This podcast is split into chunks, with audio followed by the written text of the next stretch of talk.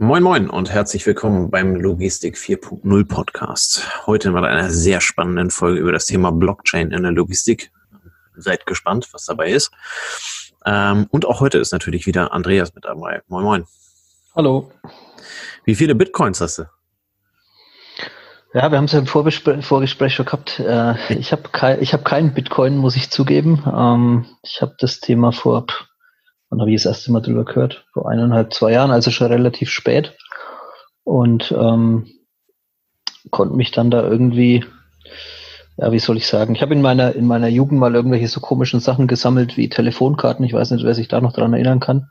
Und habe da viel Geld versenkt, um am Ende festzustellen, dass sie nichts mehr wert sind. Und von daher hatte ich äh, den Wert der Blockchain nie so richtig begriffen oder verstanden, warum ich dafür, dafür irgendwie Geld oder darin Geld anlegen soll in was, was künstlich geschaffen wird. Also muss ich sagen, habe ich nichts. Aber die Technik, ähm, was ich bisher mitbekommen habe, zum Teil von dir, zum Teil von anderer Seite, ist natürlich schon ultra spannend. Ja. Das ja. kann ich bestätigen. Ja. Damit wollen wir uns heute ein bisschen beschäftigen. Ähm, der Aufhänger dazu ist ein, ein Artikel gewesen in der DVZ, ähm, der über eine Kooperation zwischen äh, IBM und Maersk berichtete. Ich muss leider zugeben, dass ich nicht mehr ganz genau weiß, welche Ausgabe es war. Ich meine im Januar, äh, Mitte Januar kam die. Ähm, sie war aber sehr spannend und äh, das Thema Blockchain, ja, Mai, also äh, Ende, äh, Ende 17, Anfang 18 wurde das Thema mal unglaublich gehypt in den Medien ähm, als der Bitcoin mal irgendwie um die 20.000 Dollar stand und äh, unglaublich viele Lotto, äh, Lotto-Millionäre, naja gut, das ist Glücksspiel, ähm, aber Bitcoin-Millionäre ähm, entstanden sind und irgendwelche Leuten äh, in, England eine halbe Müllkippe wieder aufgraben wollten, ähm, weil da irgendwo noch 20 Bitcoins auf einer Festplatte rumlagen. ähm, mittlerweile ist der Bitcoin wieder deutlich runtergekommen, hat zwischenzeitlich mal 80, 90 Prozent abgegeben, ähm, steht jetzt aktuell, glaube ich, irgendwo so knapp um die 10.000 Dollar wieder. Ähm, das soll aber gar nicht das Thema sein. Ähm, das Thema ist viel eher die Technik dahinter, nämlich genau die Blockchain. Ähm, für alle, die nicht wissen, was die Blockchain ist, ähm, die Blockchain ist eigentlich eine, eine technische Lösung, ähm, Datenbanken dezentral zu verwalten. Ähm, das klingt erstmal ja schwierig, einfach, wie auch immer man das bewerten möchte.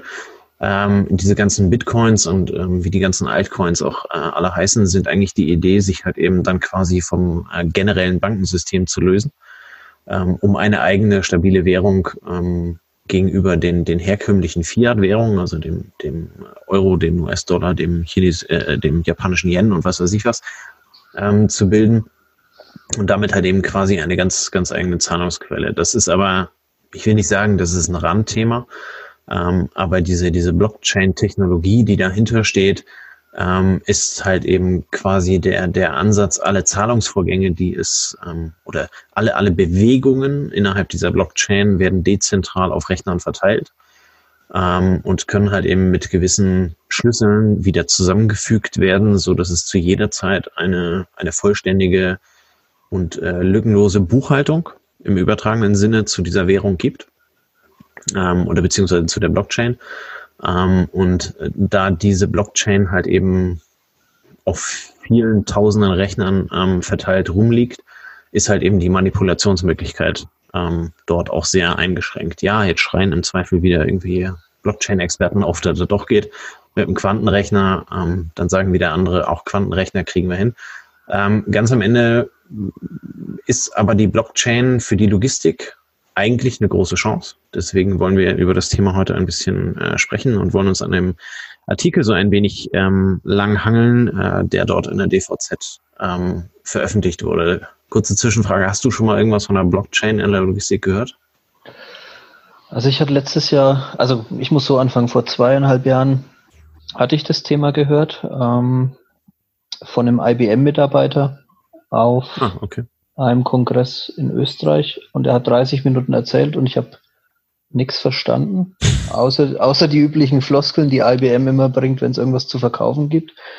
Und mir passiert es jetzt nicht so oft, dass ich, dass ich echt gar nichts verstehe.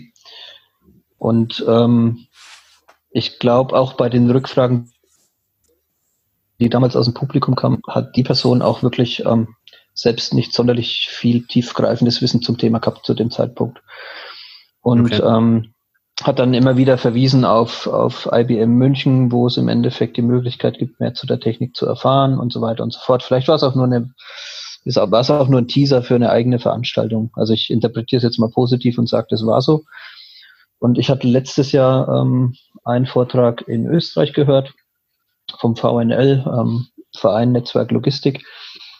Die hatten ähm, das US-Militär zu Besuch und ähm, glaube, es war jemand von der Universität Boston, ich bin mir aber nicht ganz sicher, die ähm, auch über die Bewertung der Blockchain zur Verwendung im Militärbereich ähm, im Endeffekt einen Vortrag gehalten haben. Militärbereich ist ja gekennzeichnet davon, dass ganz viele Auflagen erfüllt werden müssen und die Sicherheit ganz hochgehoben wird. Und ähm, da hat man im Endeffekt versucht, ein bei Walmart entwickeltes System zum Thema Verfolgung, Verfolgung von frische Artikeln irgendwo Richtung Militär zu transferieren, um im Flugbereich ähm, sicherzustellen, dass die Ersatzteile, die bei Flugzeugen oder bei sehr hochwertigen Militärgegenständen verwendet werden, dass die wirklich auch dem richtigen Ursprungsort entsprechen. Ne? Also dass keiner mhm. auf die Idee kommt, sich irgendwo in China irgendwelche komischen Schrauben ähm, drehen zu lassen, die er dann als wertvolle Ersatzartikel oder Ersatzteile für ähm, den Tarnkappenbomber oder sowas ähm, einsetzt. Also so hatte ich es damals verstanden. Mhm. Und von daher bin ich so ein bisschen vorgebrieft, aber das, die genaue Kenntnis von dem, was du jetzt gerade beschrieben hast, ähm, habe ich bisher nicht gebraucht. Und ich habe damals nur mitgenommen, ähm, aber da kommen wir vielleicht später nochmal zu. Man muss sich schon überlegen, in welcher Position man ist. Als Agierender, als Händler, als Hersteller, ähm, um sich Gedanken zu machen, ähm, beteilige ich mich bei einer Blockchain, die schon existiert, nutze ich eine Technik, die schon existiert, oder will ich das wirklich auf da ein eigenes System aufzustellen? Hm. Ähm, super Aufschlag, ähm, vollkommen nicht abgesprochen, aber ähm, darauf kann ich perfekt aufsetzen. Ähm, äh, grundsätzlich gibt es neben, neben diesen ganzen Zahlungsmitteln ist die Blockchain halt eben eine, eine Datenbank, mit der man ähm, genau diese Dinge, die du sagst aus der aus der Frische oder generell halt eben aus dem Transportweg, ähm, indem man bestimmte Rahmenbedingungen setzen kann und Bedingungen äh, vorschreiben kann, ähm, wo der Prozess halt eben genau dann weitergeht, wenn die Bedingung erfüllt ist ähm, und wo er stoppt, wenn die Bedingung nicht erfüllt ist. Ähm, ja. Deswegen ist es halt eben auch genau für die Logistik sehr spannend. Ähm, wir kennen vermutlich heute alle in irgendeiner Art und Weise das EDI-Format ähm, das EDI-Format, ähm, mit dem ich eine, mit dem ich auf, auf, auf äh, technischer ähm, IT-Ebene meinem Lieferanten ähm, Bestellungen ähm, schicken kann. Ähm, ich bekomme eine Order-Response, ähm, ich kann darüber eine Rechnung laufen lassen, ich kann halt eben dann den Dispatch-Ausweis schicken, ähm, ich kann im Zweifel sogar gewisse Transportstati darüber ähm, abfragen, aber da ist die Technik in, in gewisser Weise, ich will nicht sagen begrenzt, weil ich mich mit EDI ehrlicherweise auch nicht besonders gut auskenne. Ähm, ich kenne es nur relativ grob, aber diese ähm, äh, dieses Thema wird halt eben zentral an irgendeiner Stelle ähm, äh, verwaltet, ob es jetzt im eigenen Unternehmen ist oder halt eben über, über irgendeinen Anbieter. Ähm, und da kommt halt eben genau die Blockchain dann rein aufgrund dieser dezentralen Verwaltung. Ähm, ich habe das, ich habe äh, früher mal den wunderbaren Vergleich ähm, äh, gelesen mit dieser äh, aufbauend auf der EZB. Ähm, die EZB ist eine riesige, ist ein riesiges Gebäude, äh, bei der wir alle glauben, dass sie in irgendeiner Art und Weise den Wert der Währung Euro ähm, als als Gold eingelagert oder gehatcht hat. Ähm, und wenn jetzt also die Panzerknacker von unten an das Gebäude rangehen ähm, und dann also unten das Gold rausziehen, ähm, und die ganze Geschichte kommt raus, äh, dann, dann wird halt eben der Wert des Euros um diesen Goldbetrag, der gestohlen wurde, halt eben versacken, weil halt eben genau mhm. diese, diese, dieses Vertrauen nicht mehr da ist. Ähm, und äh, umgedreht ist das halt eben dann genau der, der Grund, weswegen man die dezentrale Verwaltung von, von Daten anstrebt, weil es halt eben nicht einen zentralen Punkt gibt, der angreifbar ist, und äh, halt eben sehr kostenintensiv und arbeitsintensiv geschützt werden muss, sondern die Blockchain ist quasi offen. Ähm, sie ist zwar anonymisiert, ähm, in dem Ausmaß, wie man es anonym, anonymisieren möchte. Aber sie liegt halt eben offen und wird an vielen Stellen gespeichert, so dass man da theoretisch ähm, über, von überall drauf zugreifen kann, ohne dass man da wirklich äh, ohne den entsprechenden Schlüssel ähm, Daten rausziehen kann. Jetzt aber zu deiner Geschichte. Ähm, es gibt öffentliche Blockchains. Ähm, das sind zum Beispiel diese ganzen Währungen, die, ähm, die leben davon, dass sie hinten dran eine Blockchain anbieten, ähm, mit der man im Zweifel halt eben genau Geschäfte dann ähm, leisten kann. Ähm, es gibt aber also auch innerbetriebliche Blockchains, ähm, die sich sicherlich bei einer, bei einer Firma IBM oder bei einer Firma Maersk äh, dann halt eben auch durchaus ähm, rechnen können, wobei die halt eben dann, da ist immer so ein bisschen Katze Schwanz und so weiter. Ähm, mhm. eine, eine innerbetriebliche Blockchain ist halt eben nicht de dezentral verwaltet, sondern sie ist halt eben zentral im Unternehmen verwaltet. Kommen wir aber zu dem Thema. IBM und Maersk äh, sind zwei klitzekleine Unternehmen, ähm, auf dieser Welt, äh, die sich mal überlegt haben, mit unseren knapp 450.000 Mitarbeitern können wir uns ja eigentlich mal zusammentun. Ähm, Maersk hat so das ein oder andere Schiffchen, äh, was durch die Gegend schippert mit, mit zwei, drei Containern obendrauf. Und äh, IBM ist sicherlich auch äh, ein ja, weltweit operierendes äh, Systemhaus, äh, was sich mit Datenbanken relativ gut auskennt. Und die beiden haben sich also zusammengetan und haben eine Plattform Mitte 2018 gestartet. Äh, diese Plattform heißt Tradelens. Ähm, und der Gedanke dahinter ist, diese ganzen Verschiffungsdaten, die Maersk ähm, für sich selber über seine eigenen Schiffe, über seine eigene Flotte, als auch natürlich für seine Kunden ähm, sammelt und verteilt, ähm, dass die halt eben gemeinsam in einer Blockchain abgelegt werden, in einem einheitlichen Format und die Kunden dann halt eben entsprechend auf die Daten zugreifen können, beziehungsweise halt eben auch ähm, die, die Firma Maersk äh, darauf zugreifen kann.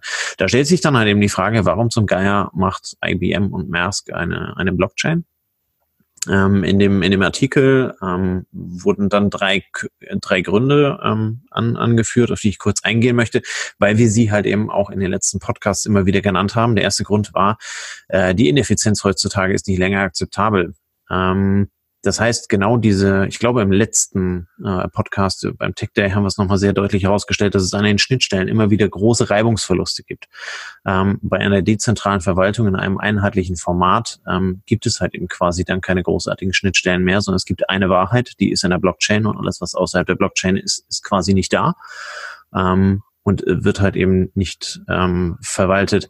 Der zweite Grund war das E-Commerce-Wachstum und damit zweifelsfrei der der äh, ja größte größte Sektor oder der am meisten boomende Sektor äh, lässt sich mit den herkömmlichen Logistikkonzepten nicht mehr abbilden. Darüber sind wir in diversen Podcasts dürfen wir mittlerweile sagen.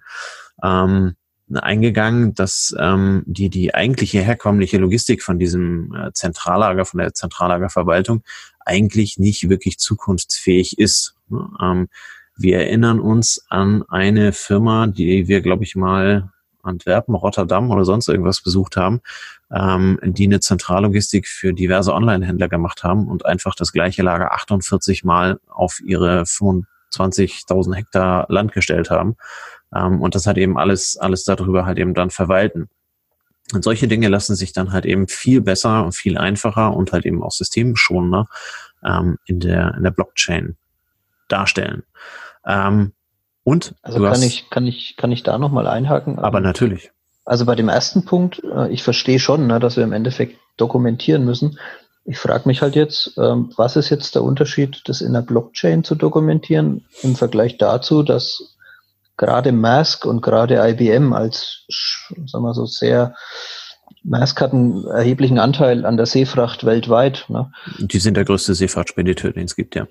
Genau, was, was würde Sie jetzt davon abhalten zu sagen, dann lass uns das in einer unserer schon seit Jahren verwendeten Datenbanken ähm, speichern? Ähm, Geht es dann darum, einen Standard zu schaffen, der wie Open Source von allen angewendet werden kann und mit dem dann alle kompatibel werden, also ähnlich wie eine ISO-Norm? Oder geht's? Ja, mehr oder weniger. Aber sag noch okay. das, das andere.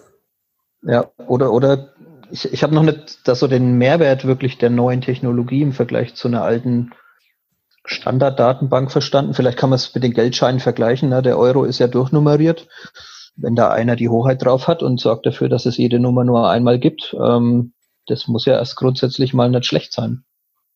Was ist da der, was ist da der Vorteil? Also ähm, äh, die Firma Maersk ähm, hat halt eben mit dieser mit dieser ähm, großen Seeflotte äh, sammeln sie die Daten ja. ähm, und verwalten diese Daten ja auch. Ähm, ja. Das heißt, sie müssen diese Daten dann halt eben auch entsprechend für, für sämtliche Kunden dann halt eben aufberaten und weiterreichen. Ähm, ah, okay. Mit, also ich kann. Das heißt, kann, da beschäftigen sich bei Maersk im Zweifel Automatismen und Systeme mit und nicht mehr nur Mitarbeiter, aber Mitarbeiter werden das zweifelsfrei auch tun, weil die das System halt eben wieder schützen müssen. Ja. Ähm, möchte ja nicht jeder, dass das also ein BL irgendwie offen im Internet äh, in der Google-Bildersuche zu sehen ist, inklusive ja. Einkaufspreise. Ähm, das heißt also, das Ganze muss ja irgendwie geschützt werden und eine, eine, eine Blockchain-Lösung ermöglicht halt eben, dass diese ähm, Datenbank, die dort aufgebaut ist und die äh, genutzt werden muss, halt eben dezentral verwaltet wird.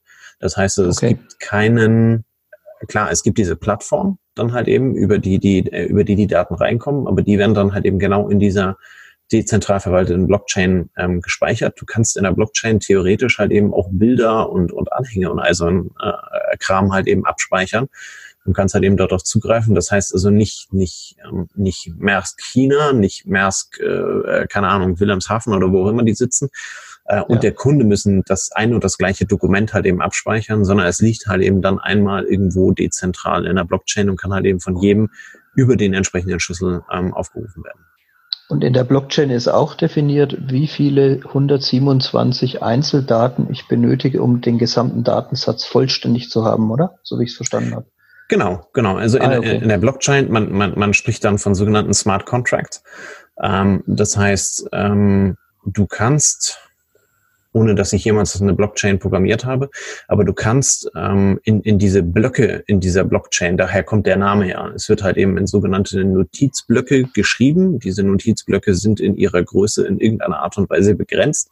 Und wenn ein Block voll ist, wird halt eben der nächste aufgemacht über, und über einen, einen Schlüsselwert werden die dann halt eben miteinander verknüpft, so dass man jederzeit weiß, wo die Daten sind. Aber du kannst halt okay. eben genau in diesen Blöcken festlegen, ähm, was du alles in einem Datensatz haben möchtest. Ne? Also ähm, ich habe mal irgendwo das Beispiel gelesen, ähm, weil das, weil das zum Beispiel für für ähm, äh, für den Immobilienkauf sehr interessant ähm, ist, äh, dass man also Immobilien darüber verwalten kann, ähm, dass du halt eben sagst, ähm, um eine Immobilie kaufen zu können, muss, äh, äh, keine Ahnung, muss irgendeine Bescheinigung vorliegen, da muss die Kontodeckung vor sein, da muss die Finanzierung stehen, ähm, da muss also die Anzahlung geleistet sein und von der Seite des, des Verkäufers muss dann also irgendwie der Zustand hergerichtet sein, ähm, dann müssen also die Schlüssel irgendwie da sein, die entsprechenden Unterlagen müssen da sein. Und du kannst ja jede Menge Bedingungen reinpacken, was natürlich in der Logistik sehr interessant okay. ist, ähm, weil du halt eben zum Beispiel diese ganzen, ähm, diese ganzen äh, Critical Points in der Lieferkette ähm, abbilden kannst. Das,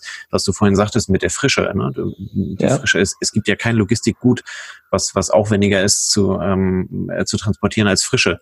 Ne? Und du kannst halt eben diese ganzen Themen dann da reinbringen und kannst denen halt eben äh, Bedingungen geben. Und erst wenn die Bedingungen erfüllt sind, äh, kann der Prozess halt eben dann überhaupt weitergehen. Ah, jetzt, jetzt erinnere ich mich dunkel wieder an den Vortrag um das Thema Walmart. Da ging es darum, oder das, es ging eigentlich um die US-Behörde, die sich um Gesundheit, also die Gesundheits-US-Behörde, die im Fall von einer ähm, Bakterien- oder Virenbelastung von irgendeinem Produkt relativ schnell herausfinden muss, wo kommt das Ding jetzt her. Ne? Also wenn du irgendwelche Soja, frischen Sojakeime hast und da erkranken vier Leute dran, dann geht es ja darum, relativ schnell die Quelle rauszufinden, um weitere ähm, Kunden vor einem Schaden zu bewahren. Ja. Und da hat dann, da hat dann auch der Verantwortliche erzählt, dass es in der Vergangenheit halt einfach 72 Stunden gedauert hat, bis sie erstmal die ganzen Datenquellen angezapft hatten und die Blockchain in so einem Fall einfach den Standard definiert, der eingehalten sein muss, damit am Ende überhaupt was verkauft werden kann. Und der bedingt dann schon, dass diese Daten auch vollständig sind. Und man könnte wahrscheinlich dann übertreiben und sagen, ein Produkt, was diesen Standard nicht erfüllt, würde auch nicht in den Verkauf kommen. Genau. Ja, ja, also du hast halt eben diese harten Bedingungen und ja. dadurch, dass es nicht mehr zentral ist und dort jemand sitzt und sagt, naja gut, heute fehlt mal die Unterschrift oder das Zertifikat, lasse ich trotzdem durchgehen. Ja. Ähm, das funktioniert in der Blockchain halt eben nicht, da stoppt der Prozess. Also es ist praktisch ins System integriert, dass eine vollständige Dokumentation gewährleistet ist. Ansonsten kommt das Ding im Prozess auch nicht weiter, ne? so wie ich es verstanden habe. Genau, genau. Ja, okay, okay. Als dritten Punkt ähm, hatten, wurde in dem Artikel ähm, dann halt eben noch die, ähm, die Kundenerwartung auf der letzten Meile genannt. Ähm, das hatten wir auch schon im Blog, äh, im Blog, im, im, im Podcast äh, einmal genannt, ähm, dass der Kunde ja grundsätzlich äh, immer höhere Ansprüche daran stellt, ähm, wie er seine Ware gerne haben möchte und vor allen Dingen, äh, wann er sie haben möchte. Das gilt natürlich auch entsprechend für die Logistik.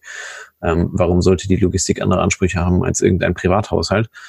Ähm, und über, über eine Blockchain und die entsprechenden Messpunkte hinten dran, die ja nicht immer darüber getriggert werden müssen, dass also irgendjemand irgendwas eingibt, sondern das können ja auch Scannungen sein. Ne? Das, ja. ähm, wenn du ein DRL-Paket bekommst, sind die ja mittlerweile in der Lage zu sagen, ihr DRL-Paket ist aufgegeben worden, ihr DRL-Paket ist ähm, irgendwo in einem Hub angekommen. Ihr DHL-Paket ist per Nachtsprung in das, in das Zielhub gegangen und äh, wurde morgens dann also vom, vom Paketzusteller in den, Laden, in den, in den Wagen geladen ähm, und wird vermutlich halt eben XY irgendwann ankommen.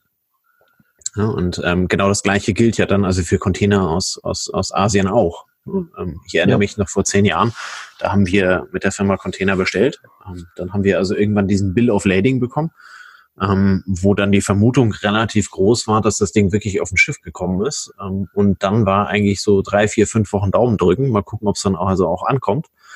Und irgendwann hat sich dann halt eben aus Hamburg oder Rotterdam oder woher auch irgendjemand gemeldet und hat gesagt, ach, hier ist ein Container äh, vom, vom, vom mhm. Schiff runtergekommen, der könnte euch gehören.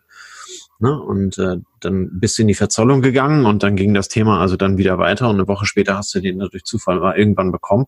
Äh, und das sind natürlich ähm, gerade in der, in der kurzweiligen Zeit ähm, schon kritische Punkte, ähm, wo dann also immer immer die, die Transparenz für den Endkunden von enormer Wichtigkeit ist. Ne? Also wenn, wenn irgendein Fashionhersteller oder irgendein Baumarkt irgendwas im Angebot hat ähm, und der braucht die Ware dringend, dann möchte er sie halt eben auch jederzeit haben äh, oder sehen können, ähm, wo, wo sie halt eben ist, um dann halt eben abzuleiten, kriege ich ein Problem mit meiner Werbung oder äh, läuft alles safe.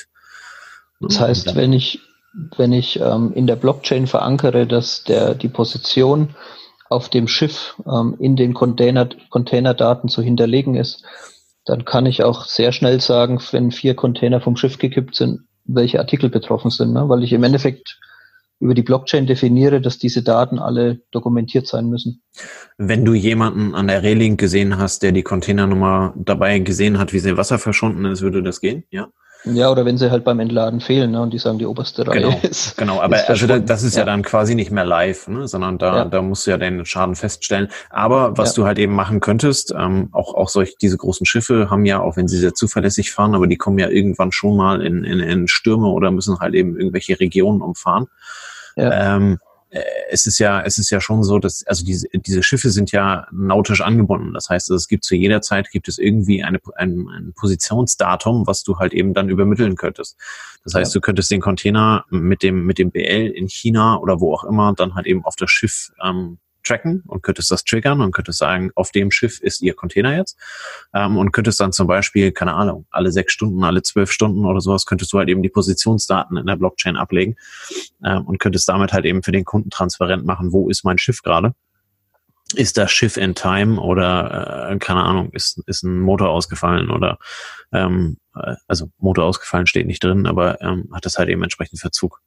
Ja, ja oder wenn ich dann sage, ähm, die Packliste von dem Container ist auch artikelgenau hinterlegt, ja. dann kann ich, dann kann ich auch sicherstellen, dass ich genau weiß, was mir gerade von Bord gekippt ist. Ne?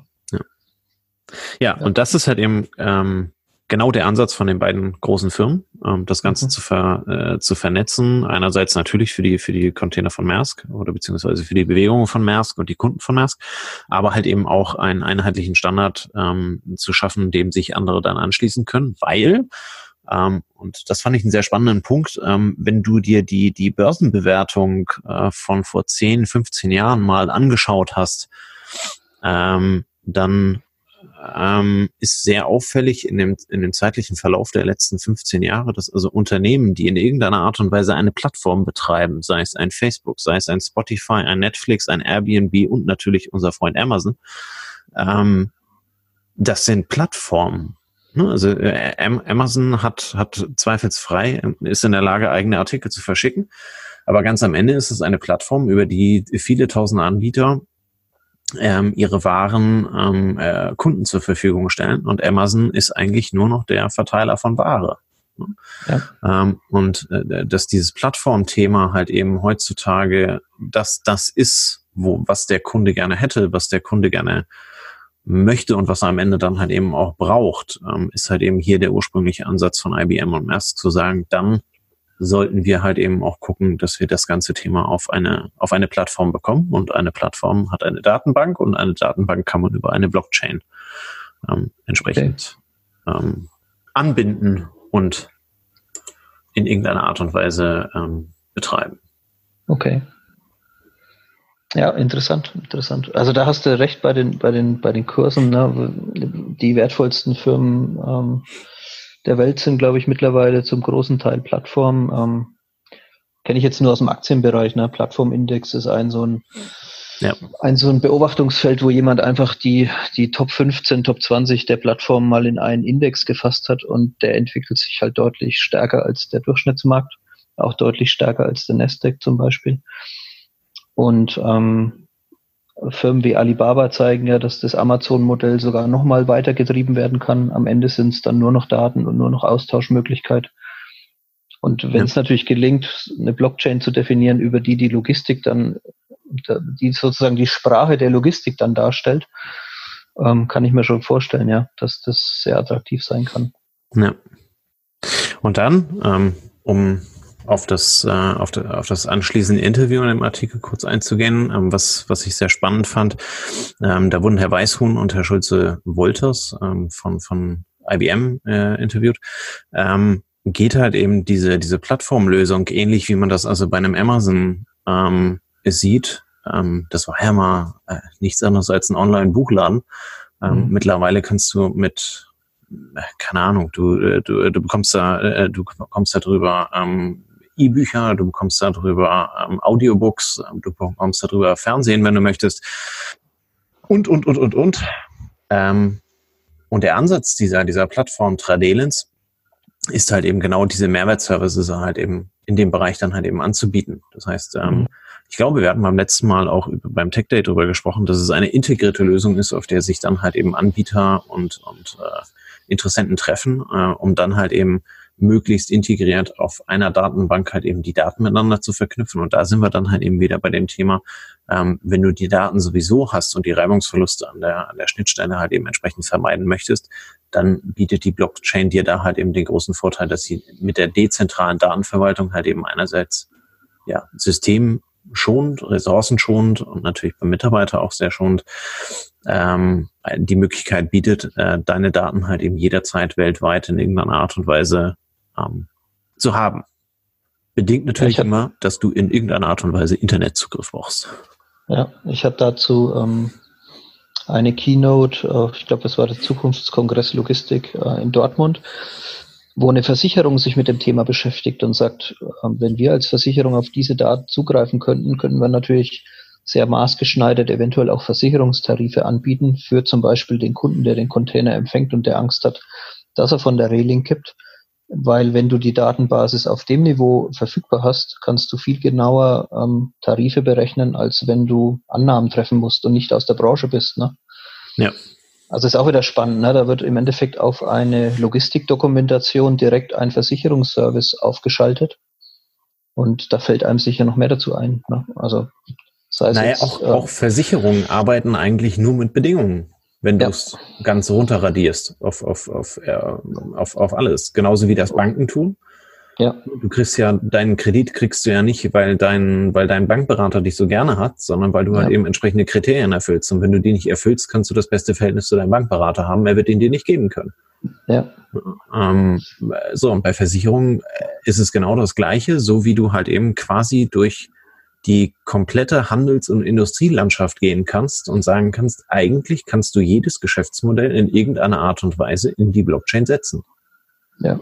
Ob es, ob es ein, ob es eine SAP ist, ob es ein ThyssenKrupp ist, ob es ein Walmart ist, äh, was du vorhin erwähntest.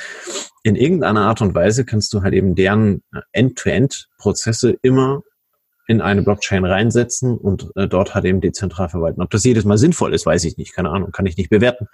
Ne? Aber du könntest es halt eben theoretisch, weil du die Prozesse so zerlegen kannst, dass sie halt eben eine Bedingung am Ende ergeben. Ja, also das war nochmal das Thema auch wieder bei dem US-Militär. Wenn ich als Organisation groß genug bin, macht es Sinn, dass ich eine eigene Blockchain-Infrastruktur bilde. Wenn ich jetzt der typische Mittelständler aus Deutschland bin, dann gilt es wahrscheinlich sehr genau zu überlegen, ob ich meinen eigenen Blockchain-Standard für einen Prozess aufsetzen möchte, der ja dann wahrscheinlich jetzt nicht unbedingt die Verbreitung in die, in die Branchen findet, es sei denn, ich bin einer der Hidden Champions, der im Endeffekt seine Branche dann doch beherrscht. Da gibt's ja auch ein paar da draußen. Ja. Ähm, und das muss man, glaube ich, das muss man, glaube ich, berücksichtigen. Ne? Es gab eine Zeit, da war die Blockchain die Lösung für alles, obwohl man gar nicht wusste, was er eigentlich kann. Ja. Wenn ich, wenn es mich nicht interessiert, ähm, welches MHD meine Artikel haben, weil es keine Rolle spielt, dann brauche ich auch nicht äh, die Blockchain, um das, um das Problem zu lösen. Ne? Wenn ich kein Problem habe, brauche ich keine Lösung dafür. Aber wenn ich natürlich die Herausforderung habe, wie du sie beschrieben hast, dass ich sehr genau dokumentieren muss und die Dokumentation auch sicherstellen muss, also auch komplett haben muss, da bietet dann, soweit ich das jetzt verstanden habe, die Blockchain eine ziemlich gute Lösung, weil sie einen Mechanismus integriert, der sicherstellt, dass die Dokumentation auch vollständig ist. Richtig. Ja. Ja, cool. Ja, spannend. Haben wir was gelernt. Ähm, vielen Dank an also die beiden Firmen, dass sie, dass sie da was gemacht haben, äh, äh, gemeinsam und wir darüber äh, sprechen durften und das Thema so ein bisschen Blockchain in der Logistik ähm, anstoßen durften. Du wolltest gerade noch was sagen? Ja, ich wollte bedanken, wollte mich bedanken, dass du das so gut erklärt hast. Also da glaube ich, kann man, wenn man jetzt nicht unbedingt sich ein, ein dickes Buch zu kaufen will, ähm, da kann man, da kann man nur von profitieren, wenn einer in vier Sätzen mal erklären kann, was hinter der Technik steckt, weil viele von denen, die es verkaufen und die es sehr genau verstehen, die, die äh, können das, das erklären nicht so gut. Ja. ja. Ähm, an der Stelle, ähm, ich, ich habe es auch natürlich nicht selber gemacht, sondern ich habe es auch gelernt. Ähm, wir verlinken in den Shownotes mal den äh, Julian Hosp. Ähm, man kann über die Person Julian Hosp äh, denken, was man möchte. Ähm, aber der hat ein sehr gutes Buch und auch ein Audiobuch darüber geschrieben, ähm, was die Blockchain eigentlich ist und was sie kann und welche Potenziale sie hat. Ähm, dazu muss man wissen, ähm, Julian Hosp war in dem Bereich oder ist in dem Bereich ähm, Blockchain sehr aktiv ähm, wo das ganze Thema halt eben vom, vom Bildschirm dann auch wieder verschwunden ist, nachdem der Bitcoin so abgerauscht ist, ist es auch um ihn leise geworden. Er hat sich anderen Themen zugewandt, aber ganz am Ende hat er es geschafft, in einem sehr guten Buch ähm, die Blockchain halt eben entsprechend vorzustellen. Das heißt, wer sich tiefer mit dem Thema mal beschäftigen möchte, ähm, der kann dann gerne über unseren Link dahin gehen und kann sich das mal anschauen. Ähm, ich habe äh, das Buch gelesen. Ich wollte gerade sagen, die Bücher gelesen. Ich habe aber ich habe sowohl das Buch gelesen als auch das Audiobuch gehört ähm, und äh, fand sie beide sehr, sehr anschaulich und äh, ja, es ist so ein bisschen Blockchain für Dummies. Ähm, das heißt also für Einsteiger wirklich perfekt geeignet, um, um, um da halt eben dann den Einstieg zu finden. Ja, super. Gut, dann sind wir soweit durch. Ähm, wünschen noch einen wundervollen Abend ähm, und eine erfolgreiche nächste Woche. In diesem Sinne verabschiede ich mich und sage ciao, ciao. Bis zum nächsten Mal.